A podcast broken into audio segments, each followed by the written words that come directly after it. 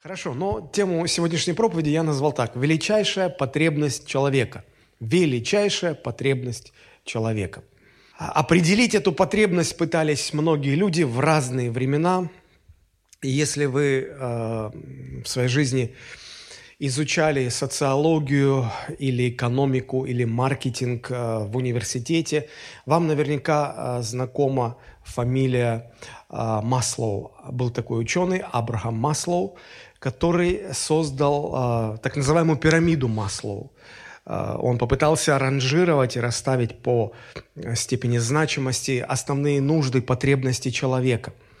Я не буду говорить, в чем это все заключается. Я только лишь скажу, что это была попытка с научной точки зрения, с точки зрения экономики, социологии, прийти к каким-то результатам. Сегодня же я хотел бы с духовной точки зрения попытаться э, выяснить, понять, а что же является величайшей потребностью человека? Вот с точки зрения э, Библии, с точки зрения духовной жизни. И э, в качестве основного места Писания, которое поможет нам разобраться в этом вопросе, найти ответ на этот вопрос, э, я попрошу вас вместе со мной открыть Евангелие от Иоанна, 6 глава, и мы прочитаем с 22 по 27 стихи. Читаю. На другой день народ, стоявший по ту сторону моря, видел, что там, кроме одной лодки, в которую вошли ученики его, то есть Христа ученики, иной не было, и что Иисус не входил в лодку с учениками своими, а отплыли одни ученики его. Между тем пришли из Тевриады другие лодки, близко к тому месту, где ели хлеб по благословении Господним. Итак, когда народ увидел, что тут нет Иисуса и нет его учеников, то вошли в лодки и приплыли в Капернаум, ища Иисуса. И, найдя его на той стороне моря, сказали ему, «Рави, когда ты сюда пришел?» Иисус сказал им в ответ, «Истина, истина говорю вам, вы ищете меня не потому, что видели чудеса, но потому, что ели хлеб и насытились. Старайтесь же не о пище тленной, но о пище, пребывающей в жизнь вечную, которую даст вам Сын Человеческий, ибо на нем положил печать свою Отец Бог». Если вы посмотрите на начало шестой главы, то вы увидите, что она начинается с описания чуда умножения хлебов и рыбы. Когда Христос накормил более пяти тысяч человек э, вот, несколькими хлебами и несколькими рыбками.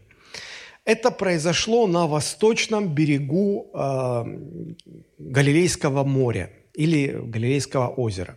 Если вы бывали в Израиле, то вы наверняка знаете, что это озеро находится на севере – страны э, в Галилее, поэтому оно называется Галилейское озеро или Галилейское море. Оно еще называется э, Кинеретом. Кинерет. Э, почему? Откуда такое название? Потому что если посмотреть с высоты птичьего полета на очертания озера, то оно очень напоминает музыкальный инструмент, который назывался кинар.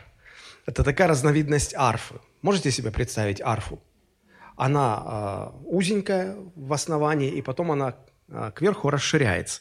И вот э, очертания э, Генесарецкого озера или Галилейского моря или Кенерета имеет вот такие, такую форму, похожую на арфу. И вот представьте, да, и то, что у вас будет с правой стороны, это восточный берег – то, что с левой стороны, это западный берег. Так вот, чудо насыщения хлебами было на восточном берегу, а, где-то вот наверху а, этой арфы, на восточном берегу. И вот когда Иисус совершил это чудо, то Он отправил своих учеников а, на другой берег, на западный берег. Как раз там напротив был город Капернаум. А сам немножко задержался – и потом к ним присоединился, и мы читаем, там было чудо хождения по воде, вот. И, значит, на утро Иисус находит своих учеников в Капернауме. Там они встречаются. Просто, чтобы вам, вам был понятен контекст. Я не буду описывать чудо умножения хлебов и рыбы. Вы это все помните. Я хотел бы обратить ваше внимание на другое. На реакцию народа на это чудо. Посмотрите, 14 стих в нашей 6 главе. Тогда люди, видевшие чудо, сотворенное Иисусом, сказали, «О, это истина тот пророк, которому должно прийти в мир». То есть народ был в восторге. Реакция была положительная. народ просто ну, сделал для себя определенные выводы и решил, что вот это истина тот пророк, которому должно прийти в мир. То есть обещанный Мессия, которого ждал весь израильский народ. Но обратите внимание на критерий, по которому люди, народ пришли к такому умозаключению. Надо же как-то понимать, да, чтобы сказать, что вот этот истинный пророк, а этот не истинный пророк. Должен быть критерий истинности, правда же? И вот по какому критерию этот народ э, решил, что Иисус является тем самым истинным пророком? Это тот редкий случай, когда народ сделал правильный вывод, но критерий, которым он руководствовался, был неправильный, неверный. То есть, смотрите, тогда люди, видевшие чудо, сотворенное Иисусом, сказали, о, это истинный пророк. Это истинный пророк. Совершенно очевидно, что было чудо, а, совершенно очевидно, что а, несколько тысяч людей были накормлены а, парой хлебов и рыбок. И, и, и народ оказался доволен, народ оказался удовлетворен. И поэтому они решили, что он истинный пророк. И поэтому они решили, что это истинный пророк. Но если мы обратимся к Ветхому Завету, то там даны совершенно четкие, однозначные инструкции насчет того, как определять истинного и ложного пророка. Все-таки не этим критерием нужно руководствоваться. Почему я говорю, вывод правильный, но критерий, который помог э, прийти к этому выводу, совершенно неправильный был. Э, если вы откроете вместе со мной Второзаконие, 13 глава, то там есть первые три стиха, в которых очень четко Господь, показывая через Моисея, как нужно определять истинного и ложного пророка. Давайте освежим в памяти это место. Второзаконие, 13 глава, с 1 стиха и ниже. «Если восстанет среди тебя пророк или сновидец, и представит тебе знамение или чудо, и сбудется то знамение или чудо, о котором он говорил тебе, и скажет при том, пойдем вслед иных богов, которых ты не знаешь, и будем служить им, то не слушай слов пророка сего или сновидца сего, ибо через это искушает э, вы наверняка помните из библейской школы, что еврейское слово «искушает» имеет два значения – испытывать, искушать. В данном случае здесь правильно было бы написать «испытывает». «Испытывает вас Господь, Бог ваш, чтобы узнать, любите ли вы Господа, Бога вашего от всего сердца вашего и от всей души вашей». То есть Господь заранее предупреждает. И мы здесь видим, что критерий или признак истинности пророка – признаком истинности пророка является вовсе не то, что он удовлетворяет нужды людей. И вовсе не то, что он совершает какое-то реальное чудо, настоящее чудо, неподдельное чудо. Не это критерий. И даже не точность его предсказаний, хотя, казалось бы, если пророчество сбывается, значит, истинный пророк, если не сбывается, значит, ложный пророк. Но даже не истинность предсказаний является признаком настоящего пророка. А что? А что является признаком настоящего пророка? То, что он говорит, то, куда он направляет людей. Если он чудеса совершает, людей кормит, все его пророчества сбываются. Но, но, но, при этом он говорит, пойдем вслед других богов и будем им служить. Это ложный пророк. Это ложный пророк. То есть пища, которую он дает, духовная пища, которую он дает, послание, которое он несет, к чему он призывает людей, вот что является, вот тот критерий, по которому можно судить об истинности или а, о том, ложный это пророк или настоящий. Друзья, может быть так, что пророчество, которое изрекает пророк, оно не сбудется, но пророк настоящий, пророк Божий. Помните пример Ионы – это Бог послал Иону. И он находил по Ниневии и говорил еще 40 дней, и Ниневия будет разрушена. Он 40 дней пророчествовал, одно пророчество. Через 40 дней исполнилось оно или нет? Нет. Но значит ли это, что пророк был не настоящий? Пророк был настоящий. Потому что люди могут неправильно воспринять. Бог э, послал пророка не для того, чтобы провозгласить наказание, а дать шанс людям покаяться. И люди приняли этот шанс, использовали этот шанс. И Господь, э, он, он, не, он не палач, Он не стремится наказывать, Он стремится спасать. Формально получается, что пророчество не исполнилось.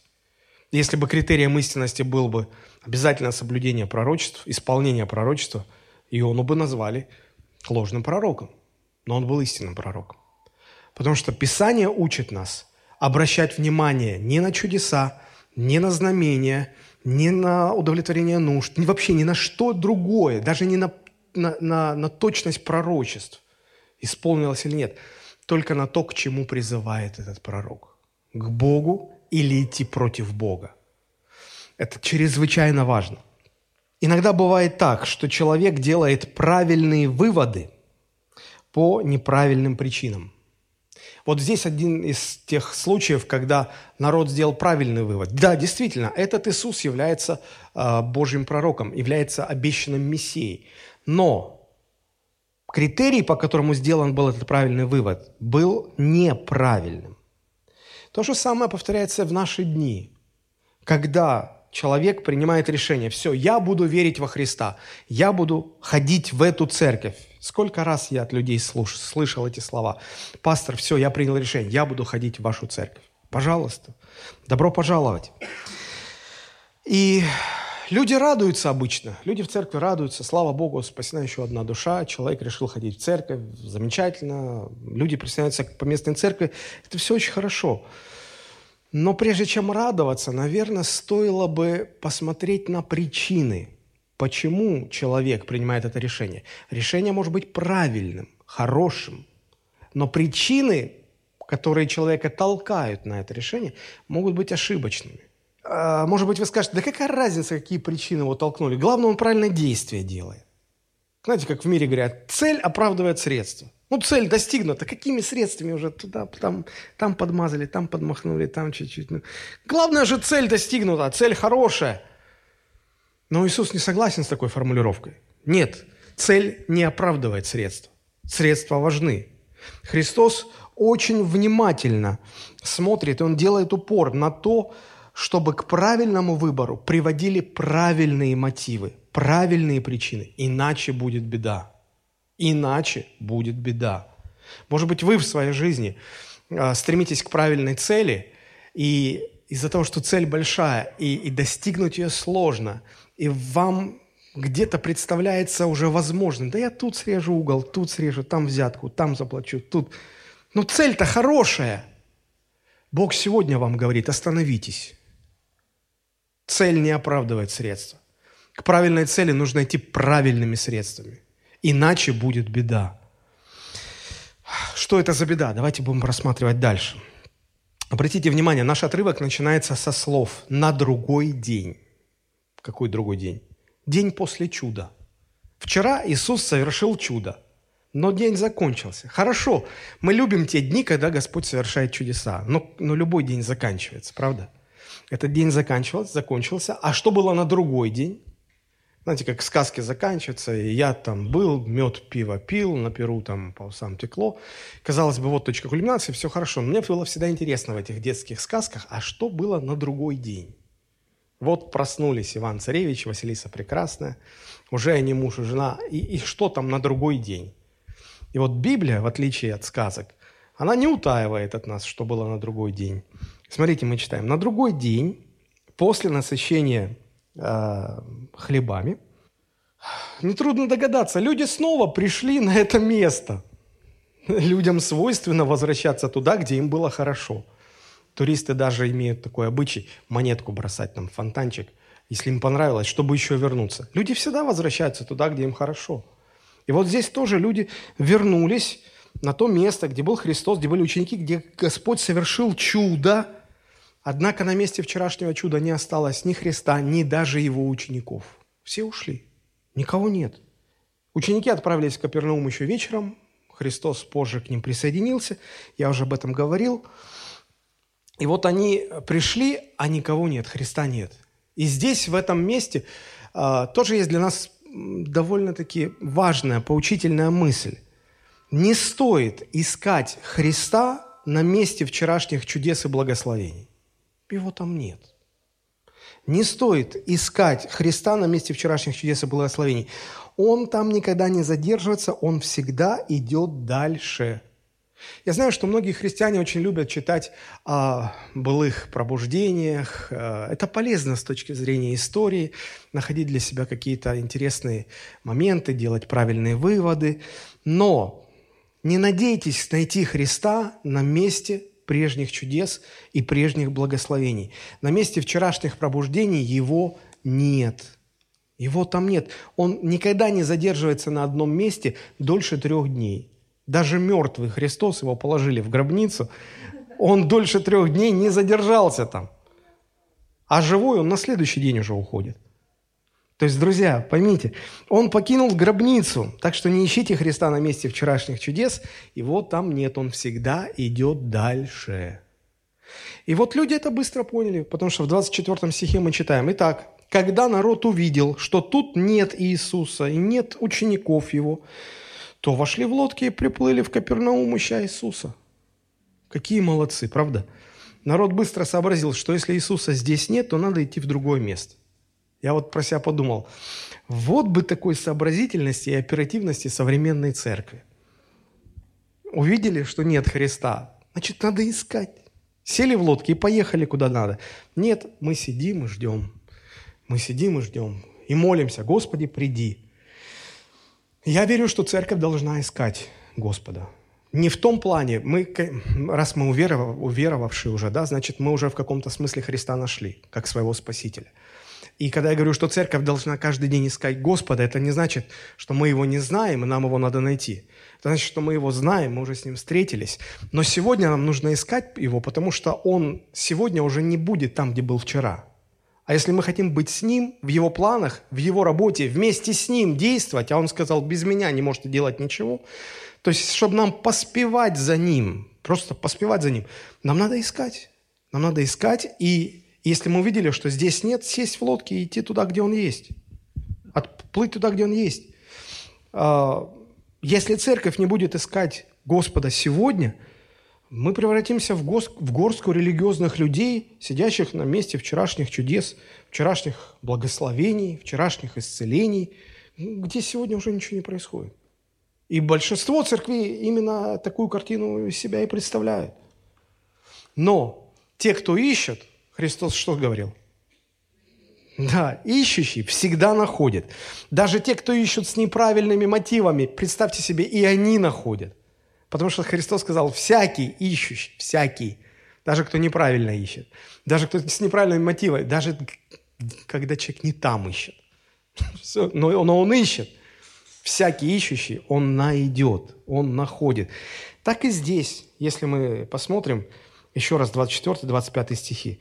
Итак, когда народ увидел, что тут нет Иисуса и ни учеников его, то вошли в лодки и приплыли в Капернаум, ища Иисуса, и, найдя его на той стороне моря, сказали ему, «Рави, когда ты сюда пришел». Обратите внимание, как заканчивается 24 стих, начинается 25. «Ища Иисуса и найдя его». «Ища Иисуса и найдя его». Подчеркните у себя в Библии. Если вы ищете, вы найдете ища Иисуса и найдя Его. Всякий ищущий находит. А дальше вот начинается самое интересное.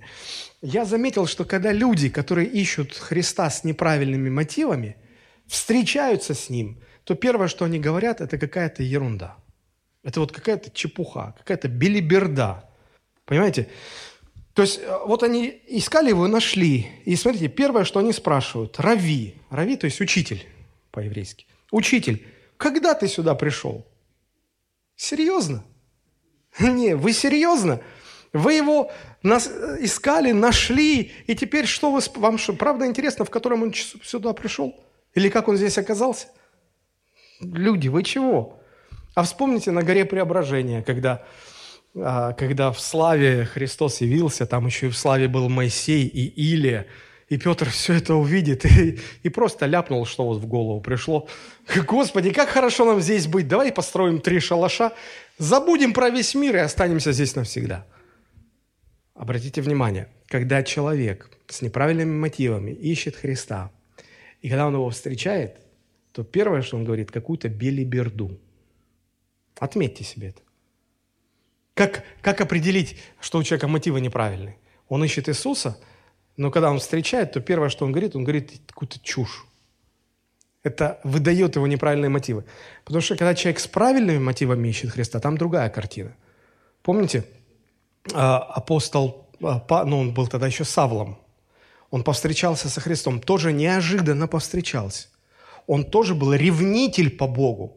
Он, правда, не понимал, что Христос и есть Бог. Он, он против него шел, но он, был, он искренне искал Бога, он искренне ревновал. И когда Христос неожиданно встречает его по, по дороге в Дамаск, помните, что первое говорит э, Савол? Что повелишь мне делать? Вот это правильный вопрос. А не, Господи, когда ты сюда пришел? Что это меняет? Он тебе скажет в три часа или в пять часов. И чего? Слава Богу, что Христос не обращает внимания на вот эту вот чепуху. Видя человеческое сердце изнутри, он всегда начинает говорить, и эти слова прямо в десятку попадают. Посмотрите, 26 стих. Иисус сказал им в ответ, в ответ на эту чепуху. «Истина, истинно говорю вам, вы ищете меня не потому, что видели чудеса, но потому, что ели хлеб и насытились». То есть, другими словами, он говорит, люди, но ведь на самом-то деле вас волнует не, не час моего прибытия и не способ, как, которым я сюда добрался. Все гораздо банальнее и приземленнее. Все очень просто. Вчера вы ели хлеб бесплатно и насытились. А сегодня вы пришли, потому что вы хотите еще хлеба и зрелищ. Вот и все. Вы хотите бесплатного хлеба и физического насыщения. Я обратил внимание, что Христа очень беспокоят неправильные мотивы их, пусть даже правильного действия. Они же искали Господа. Это правильное. Но, но были неправильные мотивы. И Христос вытаскивает наружу эти неправильные мотивы. Он указывает на них. Они искали Бога. Они искали Бога, и это хорошо. Но что здесь плохо? Они искали Бога для того, чтобы Он восполнял их физические нужды – вот и сегодня в церквах очень много людей, которые ищут Бога только по одной причине, чтобы Он восполнил их физические потребности, исцелил болезни, дал денег, помог рассчитаться с долгами, помог найти мужа или жену, или устроил быт, или благословил бизнес, или что-то еще. Можно перечислять до бесконечности, но люди сегодня ищут Христа, не потому, что они хотят, Господи, я наконец созрел, хочу подчинить свою жизнь Тебе, Твоему руководству и управлению. Нет, нет, не за этим они приходят. Они приходят, Господи, у меня сын болеет, не мог бы Ты исцелить. Господи, я бизнес начал, не мог бы Ты его благословить. Господи, у меня э, отец при смерти, не мог бы Ты его исцелить. Мне есть нечего, Господи, не мог бы Ты меня накормить. Дьявола такие верующие вполне устраивают вполне устраивает. И он их не боится. Знаете почему? Потому, потому что такие люди, даже несмотря на то, что они нашли Господа, пришли к Нему и, и вроде ходят за, за, за Господом, они продолжают оставаться во власти дьявола. Сатана вовсе не против, чтобы грешнику хорошо жилось на земле. Грешникам. Грешникам жилось. Пусть хорошо. Пусть он хорошо питается, пусть он в тепле живет, пусть у него будет много денег – Пусть он вообще ни в чем не нуждается. Главное, чтобы не думал о вечности. Главное, чтобы не переживал о духовном состоянии своем. Главное, чтобы не задумывался о состоянии своей бессмертной души. Пусть он живет хорошо до конца своих дней. Главное, чтобы он умер грешником. Главное, чтобы он, он умер во грехах своих. Помните диалог Господа с сатаной а, в книге Иова? Первая глава с 9 по 11 стихи. «И отвечал сатана Господу и сказал, «Разве даром богобоязнен Иов? Не ты ли кругом оградил его, и дом его, и все, что у него? Дело рук его ты благословил, и стада его распространяются по земле, потому что ты их умножаешь. Но простри руку твою и коснись всего, что у него. Благословит ли он тебя? Разве даром – и вот дьявола устраивают такие отношения человека с Богом. Дашь на дашь, ты мне, я тебе. Бог, ты меня благословляешь, ты меня охраняешь, ты мне умножаешь мое имущество, а я в ответ почитаю тебя, служу тебе, чту тебя. Слушайте, если все наше христианство сводится к такой схеме, это ложное христианство. Это не настоящая вера. Это не настоящая вера. И дело тут не в том, что если в нашу жизнь придут неустройства, страдания, болезни, проблемы, то мы перестанем верить в Бога, потому что как бы Он нарушает свою сторону обязательств. Он обещал, а Он не делает. А что я тогда должен? И вот эта схема очень устраивает дьявола. Он говорит, да допрось, Господь Саваоф. А вот попробуй, не дай ему благословения, не защити его, и он от тебя отвернется. Но мы помним, что э, вера Иова, она была гораздо глубже вот такой схемы простой, незамысловатой, гораздо глубже. И Бог позволил сатане забрать у Иова все, от имущества до здоровья. Все, ничего не осталось. Ему было трудно, Иову, но он доказал свою верность. Он сказал, а я верю, Искупитель мой жив, и мои глаза увидят его, и я не отрекусь. Почему? Что это? Безумный фанатизм? И, или как это объяснить? Нет. Просто христианская вера, она глубже и важнее восполнения наших физических потребностей. Да, физические потребности, я не идеалист, я не отрицаю, это чрезвычайно важно. Если тебе нечего есть, тебе не до философии, тебе не до духовных истин. Если ты умираешь, ты о ничем другом думать не можешь. Если э, у, у тебя опасность над тобой висит, и ты не знаешь, как выкрутиться из положения, тебе очень трудно как-то верить в Бога. Я все это прекрасно понимаю. Но я хочу сказать, что э, почему, почему настоящая христианская вера, она гораздо глубже. Потому что она не отрицает все материальное в пользу всего духовного. Просто между двумя важными вещами – Настоящая вера выбирает самое важное. Слышите меня? Самое важное. Посмотрите, как это объясняет Христос. А, в нашей шестой главе, 27 стих. Он говорит, старайтесь не о пище тленной, она важна, но о пище, пребывающей в жизнь вечную, которую даст вам Сын Человеческий, ибо на нем положил печать свою Отец Бог. То есть он говорит, вы ищете меня, потому что я восполнил ваши физические потребности. Но я пришел дать людям нечто большее, чем хлеб и рыбу. Нечто гораздо большее. Другую пищу, не тленную пищу, не физическую пищу. Физическая пища дает вам возможность дожить, дожить до старости. Но все равно вы умрете рано, рано или поздно. Пищу, которую я принес, нетленная пища, она позволит вашей душе жить вечно. И проводить эту вечность не в аду, с дьяволом и его ангелами, а приводить эту вечность на небесах, в вечном блаженстве, в вечной славе, вместе с Богом. Вот что значит пища пребывающая, то есть пища, которая ведет в жизнь вечную, пища, которая даст возможность быть в вечности с Богом, а не гореть в аду. Это чрезвычайно важно. Так вот, Христос пришел для того, чтобы дать эту нетленную пищу – и вот об этом надо думать, и этого нужно искать. А восполнение физических нужд иногда случается. Чудеса иногда происходят. Но они происходят для того, чтобы привлечь ваше внимание и удостоверить, что Всевышний Бог действительно послал вот этого Иисуса Христа, уполномочил его – приносить эту духовную пищу, печать свою поставил, удостоверяющую, что вот именно этот Иисус и является Христом. И эта печать была правильно воспринята Никодимом, который, придя ко Христу, говорит, мы-то понимаем, что никакой человек не может творить чудеса, которые творишь ты, если с ним не будет Бог. Если Бог это не санкционировал, если Бог тебя не послал, ну никто не может таких чудес. Ты можешь пыхтеть, напрягаться, создавать вид, превратиться в Копперфильда, кормить людей какими-то иллюзиями. Но настоящего не будет. Если Бог тебя не, не лицензировал, если Бог не удостоверил твою подлинность, у тебя ничего не получится.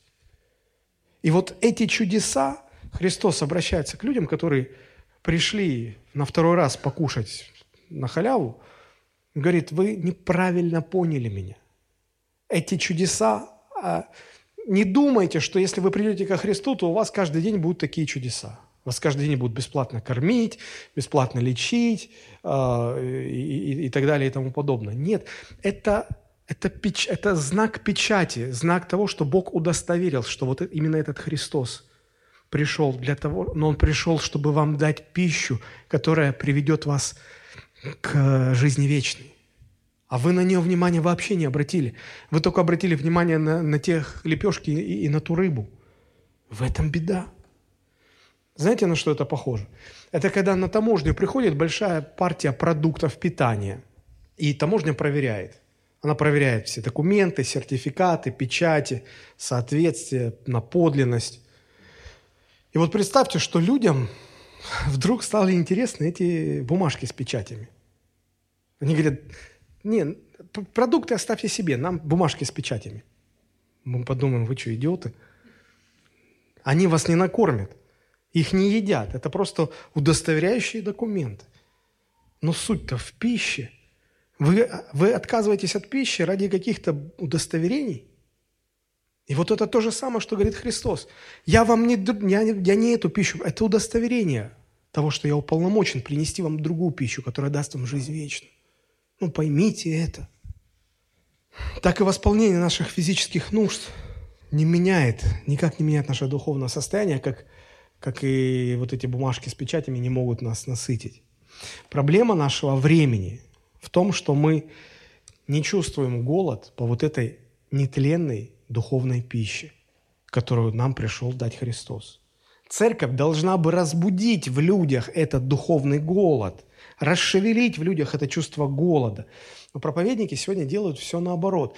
Я вам могу назвать десятки церквей, чье видение формулируется примерно так. Они говорят, наше видение, мы призваны найти нужду человека и восполнить ее, через это приводя человека ко Христу. Мне очень понравились слова, которые сказал один пастор.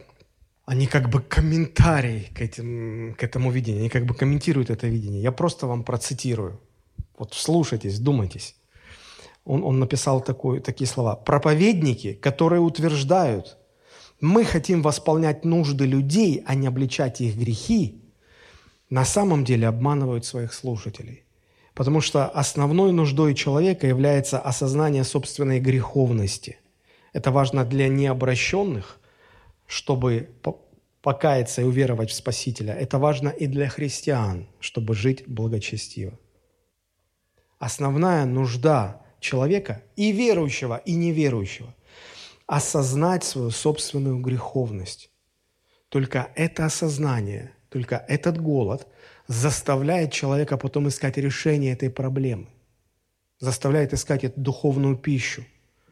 Есть э, такая болезнь, э, анорексия. Знаете, в чем она заключается?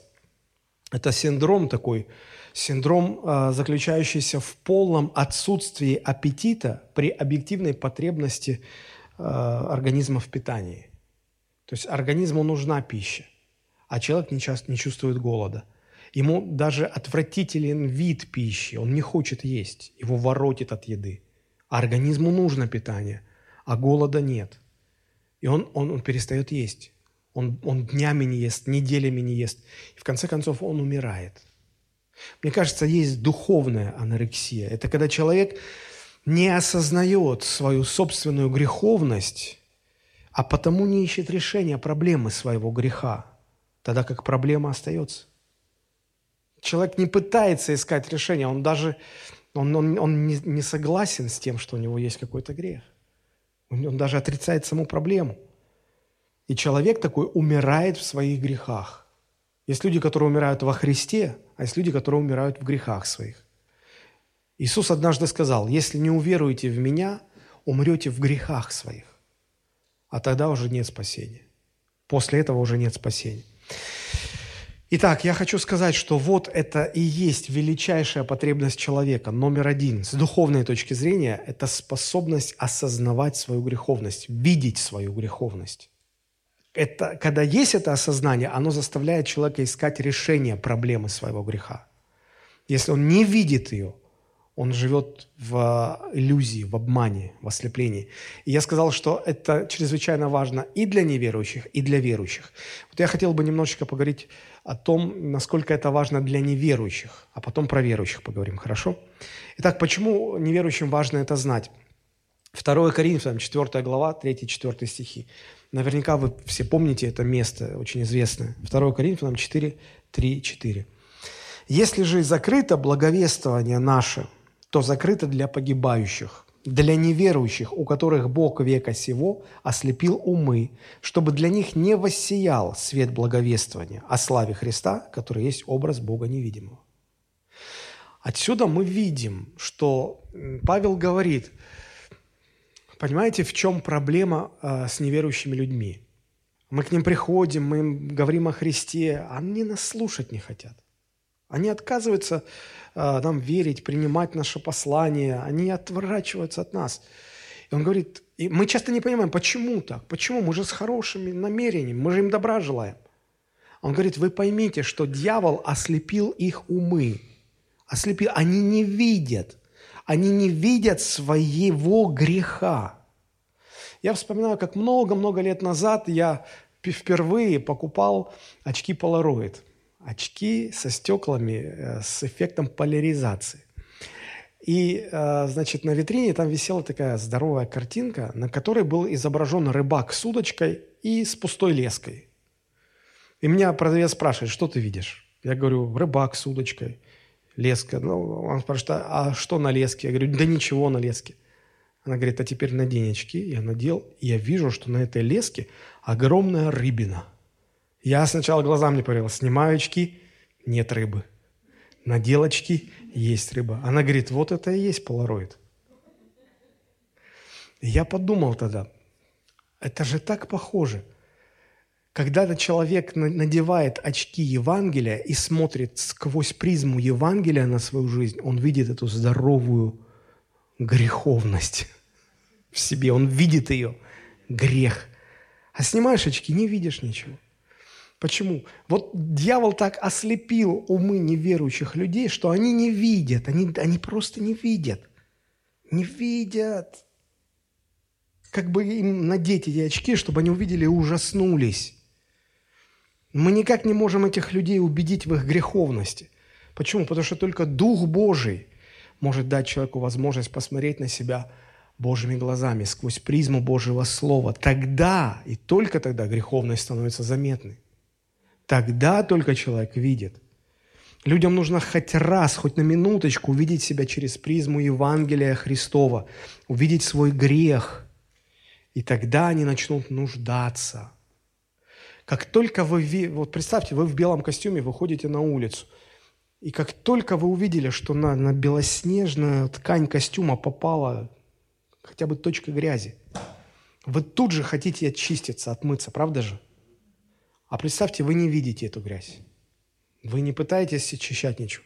Вы не пытаетесь решить проблему, потому что вы проблемы не видите. Вот в чем беда. Поэтому самая большая потребность человека – увидеть свою греховность, осознать свою греховность. И пока человек не видит э, э, своего греха, его никак не убедить. Так вот, я к чему все это говорю?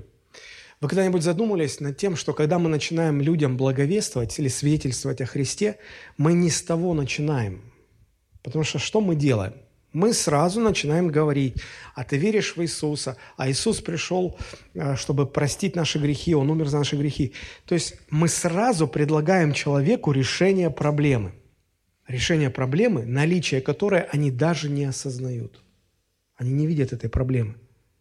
Как бы вы посмотрели на меня, если бы я предложил вам сходить к лучшему врачу по лечению заболеваний третьего глаза – да, вы на смех меня подняли. Сказали, парень, у меня третьего глаза нет, мне такие врачи ни к чему. То же самое случается, такой же смех, когда мы их зовем в церковь, когда мы их зовем ко Христу. У, меня грехи, не, ребята, это у вас может. Я хороший парень. Я хороший парень. Мы говорим, придите ко Христу, Он простит ваши грехи. Они их даже не видят у себя. Знаете, почему э, к нам относятся как к людям, которые звонят вам в дверь в воскресное утро, вы открываете, и они вам предлагают купить у них набор сковородок или каких-то кастрюль, которые вам сто лет не нужны. Вы их посылаете ко всем чертям. Ну, не вы, конечно, мы же христиане, мы их к Богу посылаем. Но остальные, каждый к своему хозяину посылает, короче. Вот. То есть почему? Да нам не нужно это, это не нужно нам. Так же и люди, мы им навязываем Христа, он им не нужен. Начинать благовестие надо с того, чтобы помочь людям осознать свою греховность. Услышьте меня. Начинать благовестие нужно с того, чтобы помочь людям осознать свою греховность. Это может сделать только Дух Божий. Помните, когда распяли Христа, справа и слева от Него были распяты разбойники. Между этими разбойниками была какая-то разница. Потому что один безбожно хулил, так хулил, что ну, людей просто, ну, ну, это впечатляло всех. А второй – нет. Второй ругал того хулителя и говорил, послушай, как ты не понимаешь, э, мы-то с тобой по делу здесь оказались, а он нет, он же не виновен. И он говорит, Господи, помяни меня, когда придешь в Царствие Твое. Что отличало этих двух разбойников? Один осознавал свой грех и искал, слышите меня, искал прощение, искал. Никто не убеждал. Ему там снизу никто не говорил, слышишь, уверуй вот в того, кто висит. Он сам искал. Почему он искал? Он, он осознавал свою греховность. А второй вообще не видел свою греховность. И поэтому вообще ничего не искал. Он хулил, он, он, он, он поносил Христа такой грязью, что мама дорогая. В чем разница? У англичан есть старая поговорка. Вы не можете заставить лошадь пить, но вы можете накормить ее солью. И вот когда вы... А они любят соль. Когда вы накормите ее солью, она сама пойдет искать воду. Сама пойдет искать воду. Вот так и мы. Мы не можем убедить человека обратиться ко Христу. Но мы можем молиться за него, чтобы Дух Святой открыл ему его греховность. И когда это произойдет, человек сам начнет искать Спасителя. Серьезно, как вы молитесь за своих родных? Я расскажу вам, знаете как? Вы, у вас сердце сжимается, вы говорите, Господи, спаси их. А Он их спас уже две тысячи лет назад. Вы говорите, Господи, пошли человека, который ему рассказал бы Евангелие. Господь говорит, а я уже посылал. Проблема в том, что он не видит своей нужды в Спасителе. Он нужды в этом не видит, потому что он греховный свой не сознает. Опять мимо. Что мы говорим? Господи, дай мне возможность поговорить с этим человеком. На, говори. Что толку? Он тебя насмех поднял, и у тебя ничего не получилось. Ну, подсказывайте мне, помогайте. Как еще мы молимся?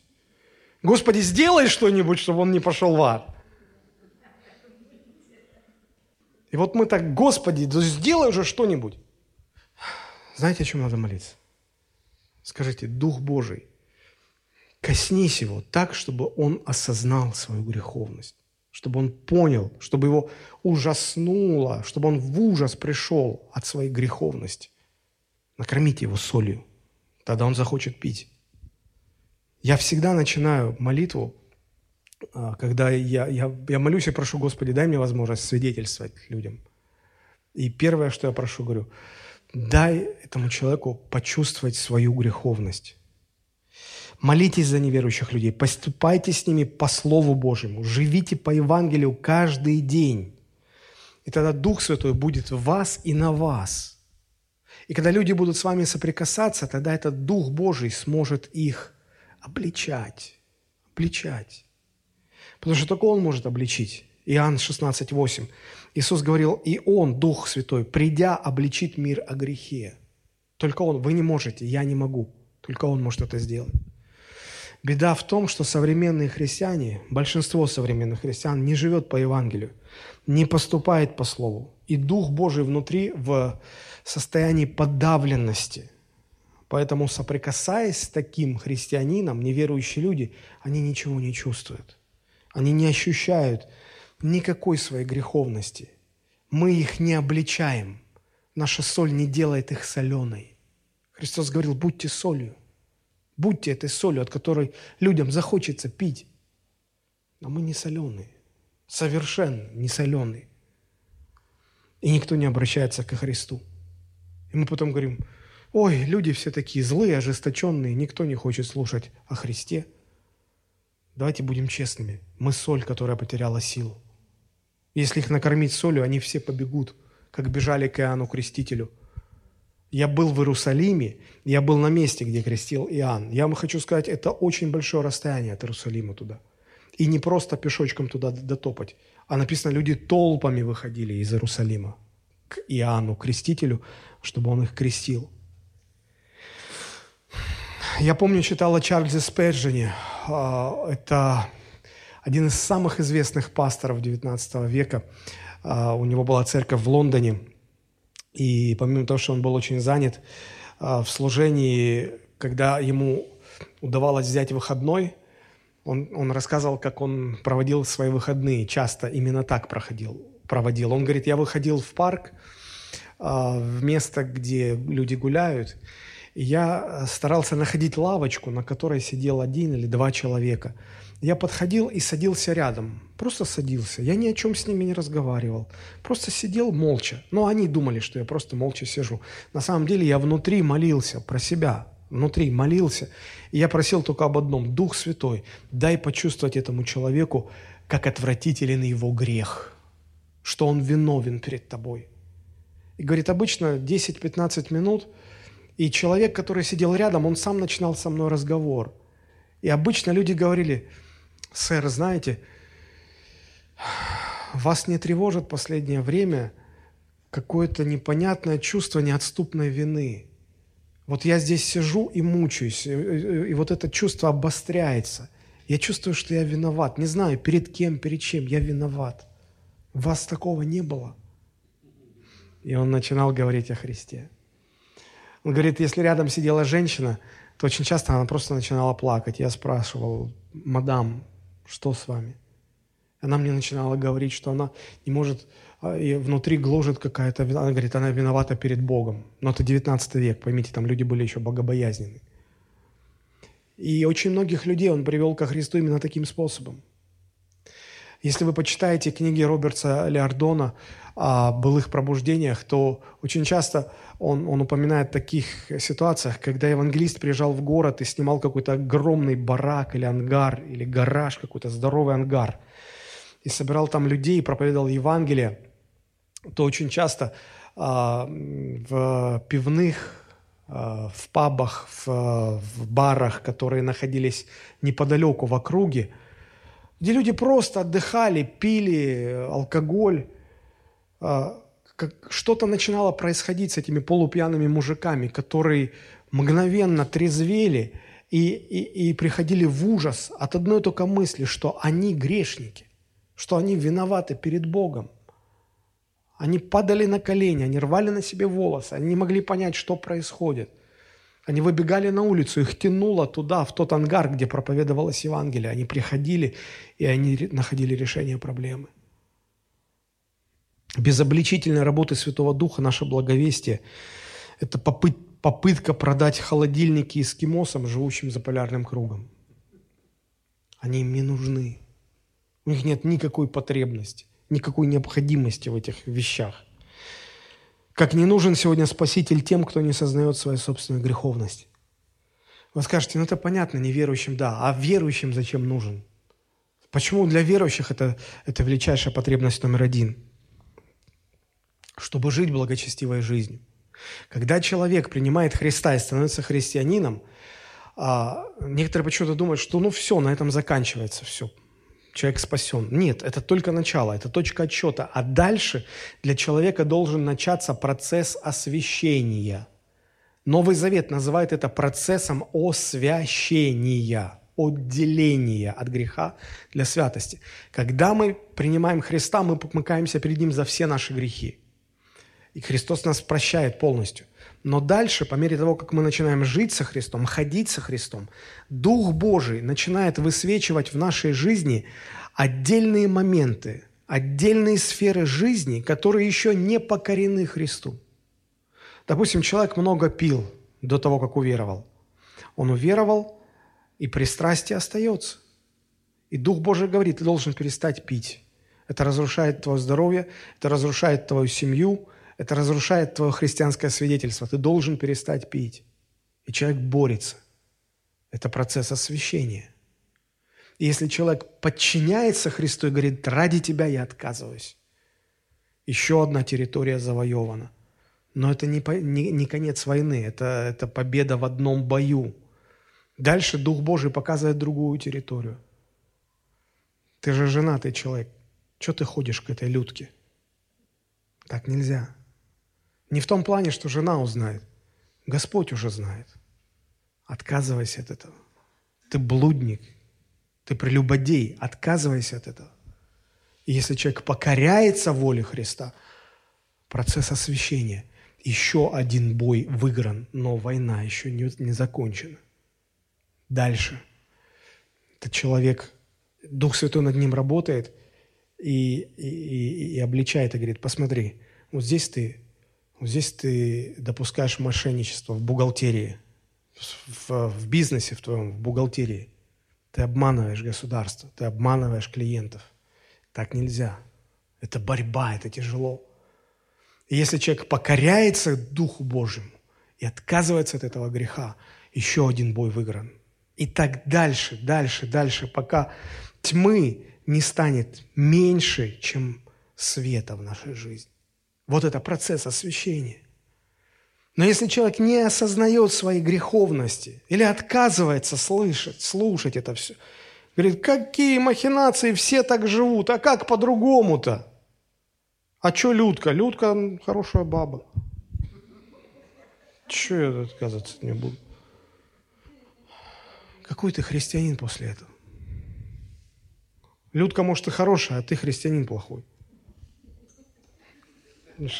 Людка. А, Людка. Да. Так вот, о чем мы? Помните Исаия, пророк Исаия. Как вам кажется, верующий был человек? Кажется, да. Сейчас уже так все сложно. Но, кажется, был верующим. Шестая глава. Иоанн, шестая глава. Исаия, шестая глава. С первого стиха читаем. В год смерти царя Озии видел я Господа, сидящего на престоле высоком и превознесенном, и края рис его наполняли весь храм. Вокруг его стояли серафимы, у каждого из них по шести крыл, двумя закрывал каждое лицо свое, двумя закрывал ноги свои, и двумя летал. И взывали они друг другу и говорили, «Свят, свят, свят Господь Саваоф, вся земля полна славы Его». И поколебались верхи врат от глаза восклицающих, и дом наполнился курениями. И сказала, «Горе мне, погиб я, ибо я человек с нечистыми устами, и живу среди народа, также с нечистыми устами, и глаза мои видели царя, Господа Саваофа». На минуточку. Он уже был пророк. А знаете, кто такой пророк? Это уста Господа на земле. И вот если бы э, здесь Исаия не встретился с Богом, не было бы этой сверхъестественной встречи с Богом, которая потрясла его – может быть, вы в школе проходили по школьной программе стихотворение Александра Сергеевича Пушкина «Пророк. Духовной жаждой угоним». А если вы поинтересуетесь историей написания этого стихотворения, то вы узнаете, что стихотворение а, было написано под впечатлением прочтения а, Пушкиным шестой главы пророка Исаи. Она его так взбудоражила, что он места себе не мог найти. Он говорит, это я, тот пророк, которому Бог вложил в уста способность глаголом жечь сердца. Когда человек встречается с Богом на самом деле, то даже потом, через столетия, когда другие просто читают про это, они переживают нечто подобное. Как бы я хотел, чтобы в результате того, что вы читаете Писание, у вас бы рождались стихи, музыка, песни, не знаю, что-то творческое рождалось, чтобы... Я верю, что это от Бога. Я верю, что Бог хочет излить творчество в жизнь своего народа. И вот благодаря тому, что Исаия пережил Божье прикосновение, он, Божьи уста на земле, знаете, что понял? Он говорит, какой я пророк, я человек с нечистыми устами – ты же устаго? Нет, я человек с грязным ртом. Потому что оттуда выходит такая грязь и мерзость. Если бы не обличение Божьего Духа, он даже бы об этом не подозревал. даже бы не подозревал. Смотрите, шестой стих. «Тогда прилетел ко мне один из серафимов, и в руке у него горящий уголь, который он взял клещами с жертвенника, и коснулся уст моих и сказал, вот это прикоснулось вот это коснулось уст твоих, и беззаконие твое удалено от тебя, и грех твой очищен. И услышала голос Господа, говорящего, кого мне послать, и кто пойдет для нас? И я сказал, вот я, пошли меня. То есть, если бы этого не было, не было бы и дальше служения пророка Исаи. Как важно нам, верующим, осознавать свою греховность. Это, это происходит тогда, когда мы позволяем Духу Божьему – коснуться нас и показать нам наш грех, который мы в упор не видим без Божьего прикосновения. Обратите внимание, здесь слова какие. Пятый стих. «И сказала, горе мне, погиб я, ибо я человек с нечистыми устами, и живу среди народа». Что за народ? Израиль. Божий народ Израиль. Среди народа также с нечистыми устами. Знаете, какой самый распространенный грех среди Божьих служителей и среди Божьего народа. Нет, нет, нет, не, не вот это то, что, знаете, а, в англоязычном мире принято называть а, правило трех G. Gold, glory, girls. Золото, слава, женщины. Не с этим связан. Самый распространенный грех – нечистые уста. Когда Бог касается человека – человек начинает видеть свои грехи. Мы же понимаем, что это не один какой-то грех у человека, правда? У него там целый список. Но первым всегда ты начинаешь видеть самый большой грех свой. Правда же? Первый, самый большой. И вот первое, что увидел пророк, нечистые уста. Он говорит, я Божий служитель с нечистыми устами и живу среди народа с нечистыми устами. Самый большой и самый распространенный грех среди Божьего народа – это нечистые уста. Это сплетни, наговоры, наветы, ложь, клевета, поношение.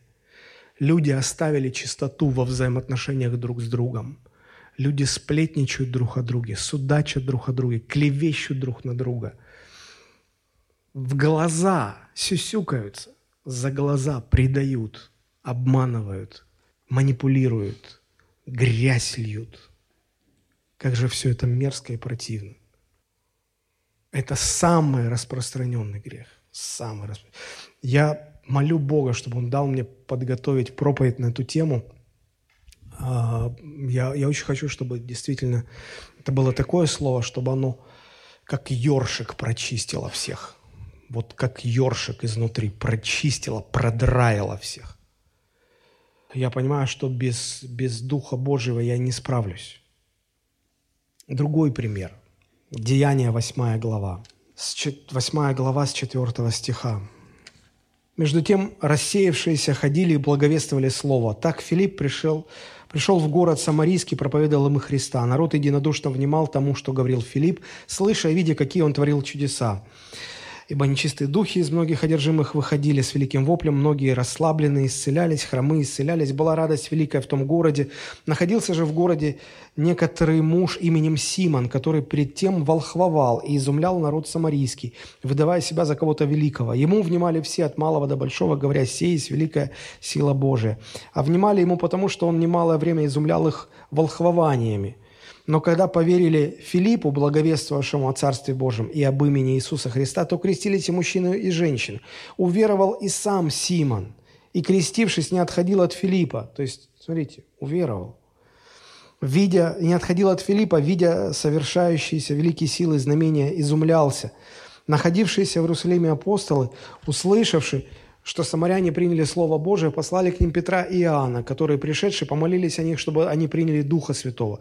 Ибо он не сходил еще ни на одного из них, а только были они крещены во имя Господа Иисуса. Тогда возложили руки на них, и они приняли Духа Святого. Симон же, увидев, что через возложение рук апостольских подается Дух Святой, принес им деньги, говоря, «Дайте мне власть сию, чтобы тот, на кого я возложу руки, получал Духа Святого». Смотрите, вроде ну, кто апостольство, кто епископство желает, хорошего дела желает. Но почему желает? Так это, вроде служить хочет, да? Но деньги принес. Ну, от, от сердца, от души. Принес от души. Но он по-другому не знал, как. Там же в мире-то именно так все делается. И посмотрите, 20 стих. «Но Петр сказал ему, серебро твое да будет в погибель с тобою, потому что ты помыслил дар Божий получить за деньги. Нет тебе в этом части и жребия, ибо сердце твое неправо пред Богом. Итак, покайся в этом грехе твоем и молись Богу. Может быть, отпустится тебе помысел сердца твоего. Ибо вижу тебя, исполненного горькой желчи и в вузах неправды». Петр видел – греховность Симона, а Симон не видел своей греховности. Не видел, не видел. Если бы не Божий человек Петр, который сказал ему правду, и, видимо, сказал так, что у того мурашки по спине побежали. Посмотрите, как Симон реагирует. Симон же сказал в ответ, «Помолитесь вы за меня Господу, дабы не постигло меня ничто из сказанного вами». Испугался. Вот с этим беда в современной церкви. Старшие поставлены над младшими, чтобы помогать им. Иногда они, как Симон, что-нибудь натворят, отчебучат, деньги принесут за помазание. От души искренне. И не видят своей греховности, в упор не видят. А пастор, э, служители, духовный совет видят и говорят, что же ты творишь? Посмотри, что ты творишь. Я ничего плохого не сделал. Они не видят себя – неправыми. Ладно бы, как Симон, уже сказать, я, как я, что, помолитесь за меня вы, чтобы со мной всего этого не случилось. Сегодня таких почти нет уже. Сегодня они говорят, ну, пастор, это твое личное мнение. Пойду в другую церковь. Там меня так не будут обижать оскорблениями такими. Церковь – это место, где Бог хочет нас обличать. Церковь – это то место, где Бог над нами поставил наших духовных наставников, чтобы они помогали нам видеть нашу неправоту, когда мы себя неправыми не осознаем. В притчах, посмотрите, 30 глава, 20 стих, как описан э, путь женщины прелюбодейной. Таков путь и жены прелюбодейной. Поела, обтерла рот свой и говорит, а я ничего худого не сделала. И люди так в церкви. Уже, я не знаю, только слепой не видит, что этот человек грешит. Ты ему говоришь, послушай, не, не греши так. А они рот обтерли. Пастор, а мы ничего плохого не делаем. И как тебе объяснить? Он не видит. Не видит он своей греховности, и все. Не видит.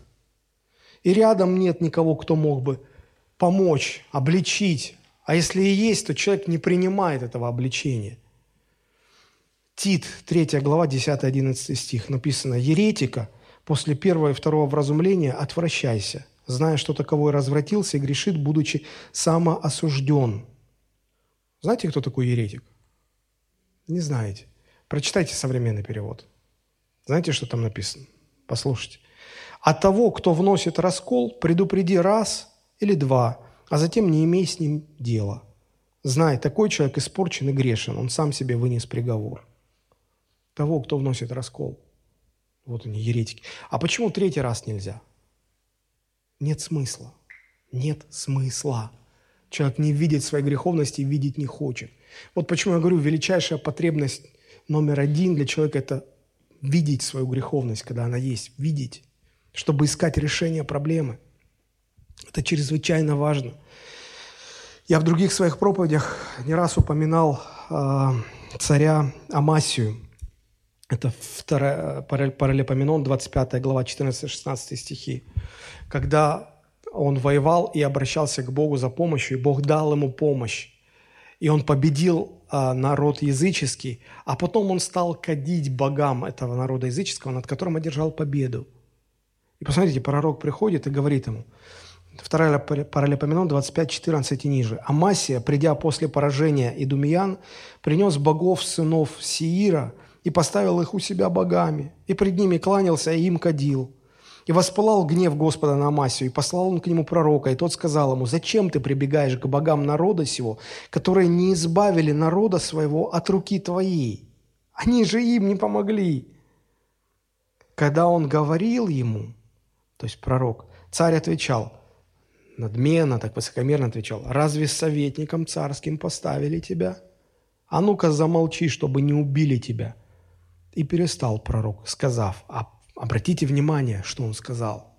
Знаю, что решил Бог погубить тебя, потому что ты сделал это и не слушаешь совета моего.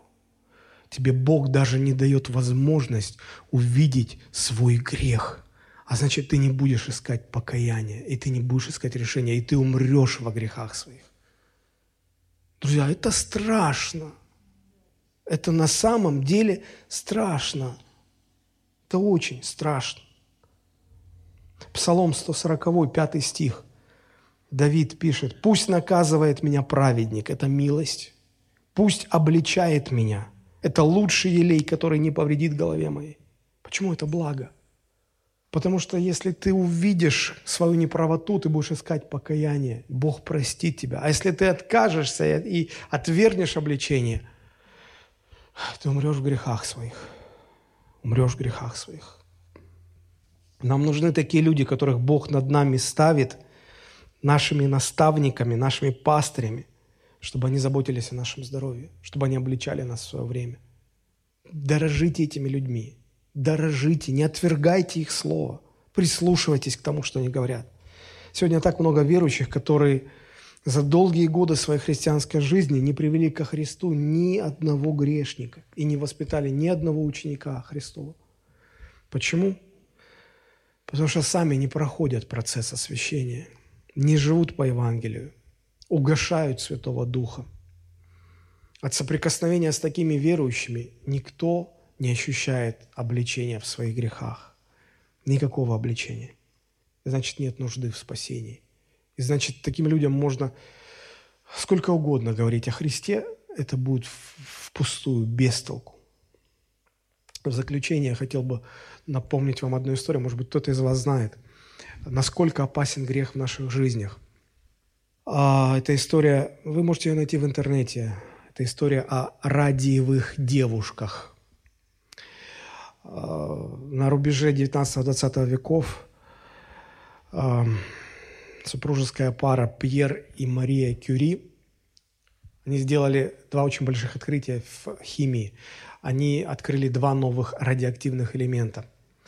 Один из них Мария назвала полоний в честь своей родины Польши, а другой она назвала радий, что означает излучающий, они популяризировали эти элементы, и эти элементы стали использоваться везде, в косметике, в машиностроении, стрелки приборов, компасов, а, значит, на них наносилась краска из радия.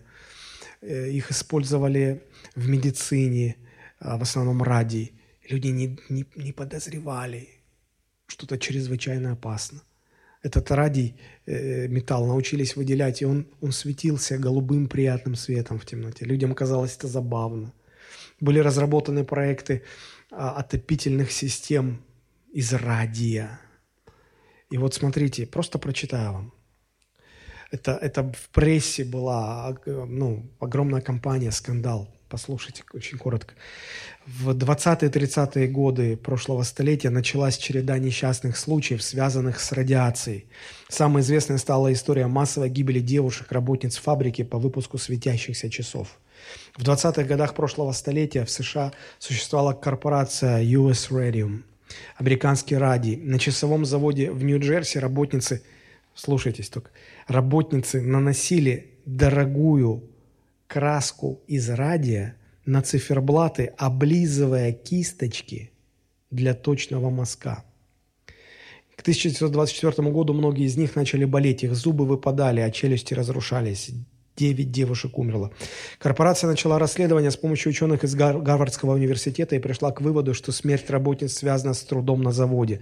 Хотя руководство помешало публикации доклада, чтобы не закрывать фабрику, в прессу попали выводы другой группы ученых, которые тоже работали над делом о гибели девушек. Оказалось, что радий атакует кости радиацией, уничтожая костный мозг и превращает кости в труху.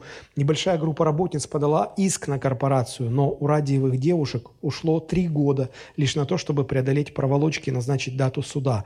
Немногие выше, выжившие умерли через два года после суда, присудившего им пенсию и денежную компенсацию. Они так и не смогли ей воспользоваться, они умерли.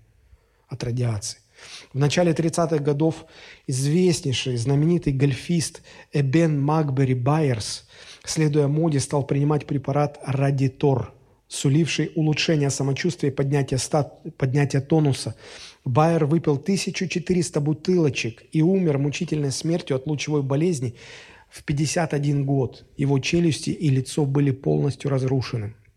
После нескольких подобных дел производство радиоактивных панацей и прочих товаров постепенно сошло на нет.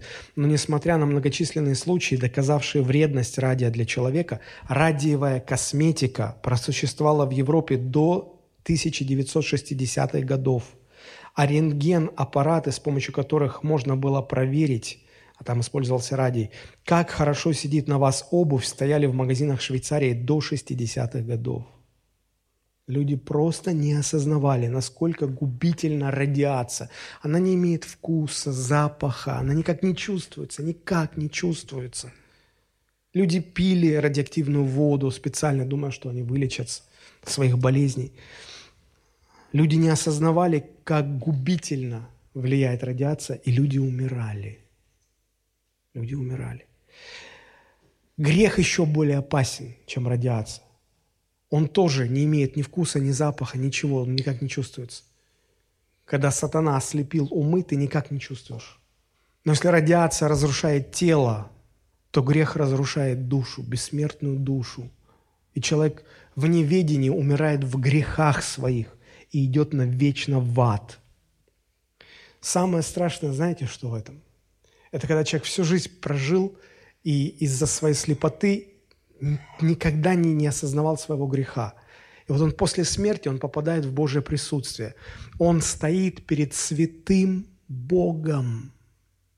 И самое мучительное, что его пронзает, его пронзает глубочайшее осознание на фоне этой бесконечной Божьей святости, насколько омерзителен его грех. Он первый раз в жизни там, перед Богом, ощущает, насколько он грязный ни один грешник, у него язык не поднимется сказать что-то против Бога, несправедливо ли за что, почему.